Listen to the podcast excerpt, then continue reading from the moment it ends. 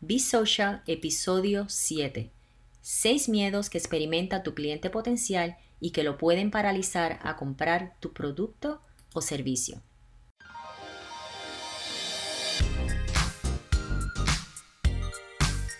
Bienvenidos a este tu podcast Be donde discutiremos temas sobre redes sociales, liderazgo, motivación, mercadeo digital y otros temas. Te saluda Gloribel de Jesús y me dedico a ayudar a dueños de negocios y empresarios a transformar y a destacar su marca a través del uso correcto de las redes sociales y el mercadeo digital. Bienvenidos.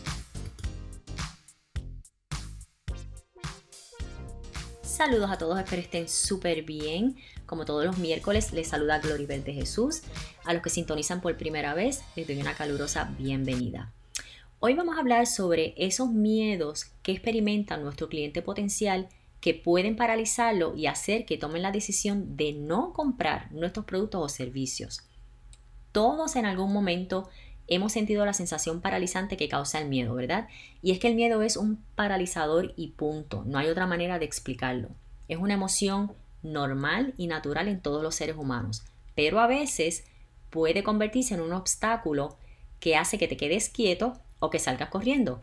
Y lógicamente esa sensación paralizante que causa el miedo también la puede experimentar tu cliente potencial y decirte que no y no comprar tu producto o servicio. Así que es bien importante que como dueño de negocio conozcas cuáles son esos miedos básicos que pueden hacer que tu cliente potencial te diga que no para que puedas implementar técnicas para vencer esos miedos o barras emocionales. Así que vamos a comenzar. El miedo número uno o temor número uno de tu, de tu cliente potencial, perdón, a que no adivinan cuál es. Eres tú, tú mismo, el dueño de negocio, así como lo escuchas. ¿Y sabes por qué? Porque tu cliente potencial sabe a lo que tú te dedicas y por lo tanto tiene miedo a que tú le vendas. A las personas les encanta, les fascina tener y comprar, pero no les gusta que les vendan. Así que no le digas a una persona que le vas a vender algo que sale corriendo, ¿verdad que sí? ¿Qué debes hacer entonces? No puedes presentarte como un vendedor o como un comerciante. Por el contrario, preséntate como un experto en tu nicho, como un experto en tu industria, como un experto en el tema, como un consultor. Preséntate y muéstrate dispuesto a ofrecer una solución a los problemas que tiene tu prospecto. Compárteles lo que sabes y tu experiencia, ¿verdad?, en tu industria o nicho. De esta manera no te van a ver como un vendedor, sino que te van a ver como un salvador, como alguien que les va a resolver sus problemas. El miedo o temor número dos es el miedo a equivocarse al comprar tu producto o servicio. Y esto sucede porque probablemente tu cliente potencial ya se ha equivocado en el pasado y obviamente no quiere volver a cometer el mismo error. ¿Qué puedes hacer en este caso? Puedes hacer uso de social proof, que es compartir testimonios de cómo otros clientes se han beneficiado y cómo tus productos o servicios le han hecho la vida más fácil, cómo su vida ha mejorado, ha cambiado luego de usar tu producto o servicio. Y esto nos pasa a todos. Cuando escuchamos o alguien que conocemos nos recomienda un producto o servicio, nos sentimos más seguros a la hora de comprar. Es como por ejemplo cuando vamos a comprar algo por Amazon o eBay, ¿qué es lo primero que hacemos? Vemos los reviews y si la mayoría de los reviews son positivos, entonces nos decidimos a comprar. Pues lo mismo le sucede a tu cliente potencial o prospecto, ¿ok? El tercer miedo es el miedo a ser engañados. Todos en algún momento hemos sido engañados con algún anuncio, con una promoción, con algún producto. Así que para acabar con ese miedo, tienes que mostrar que eres eh, confiable. Tienes que dar datos reales sobre lo que ofreces. Tienes que ser honesto eh, sobre lo que verdaderamente tu producto o servicio ofrece, ni más ni menos. Muestra la realidad de tu producto.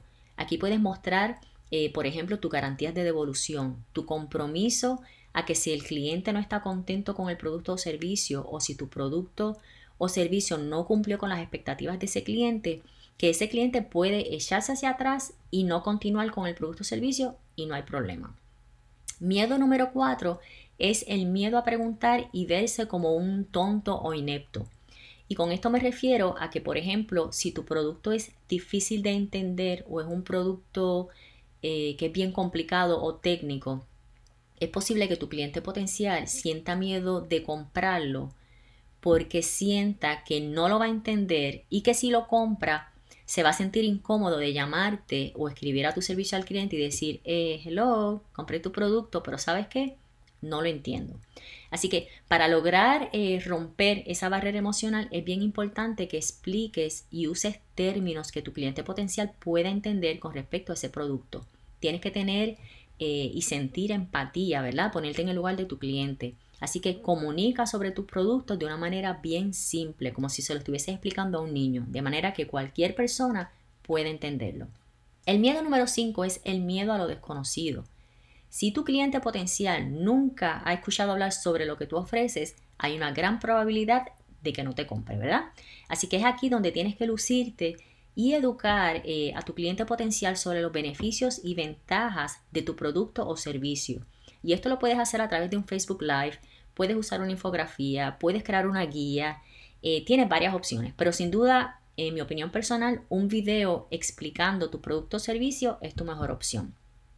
Y el miedo número 6 es el miedo a las palabras que estás usando al momento de mercadear tu producto. Y este punto es bien, bien interesante, porque aunque no lo crean, una sola palabra, una sola palabra puede cambiar la actitud de compra de tu prospecto o cliente potencial. Así que es bien importante que conozcas cuáles son esas palabras que causan o producen temor a tus prospectos o potenciales clientes, porque esas palabras pueden determinar si esa persona te va a decir que sí o te va a decir que no quiere tu producto o servicio. Y te voy a dar eh, un ejemplo, cuatro ejemplos de cuáles pudiesen ser esas palabras. La primera palabra es precio. Si empiezas a hablar de precio, ya la persona al otro lado va a estar pensando, ok, ¿cuánto me va a salir este producto o servicio? ¿Será demasiado caro? ¿Será demasiado eh, barato, económico? Y va a comenzar a buscar otras opciones eh, para compararlas con tu producto o servicio. Entonces, ¿qué palabras debes utilizar en lugar de precio? Vas a utilizar la palabra inversión. ¿Ok? Por ejemplo, en lugar de decir el precio de este producto es 100 dólares, vas a decir la inversión total de este producto son 100 dólares. O en lugar de decir el pago mensual es 100 dólares, vas a decir la inversión mensual es 100 dólares.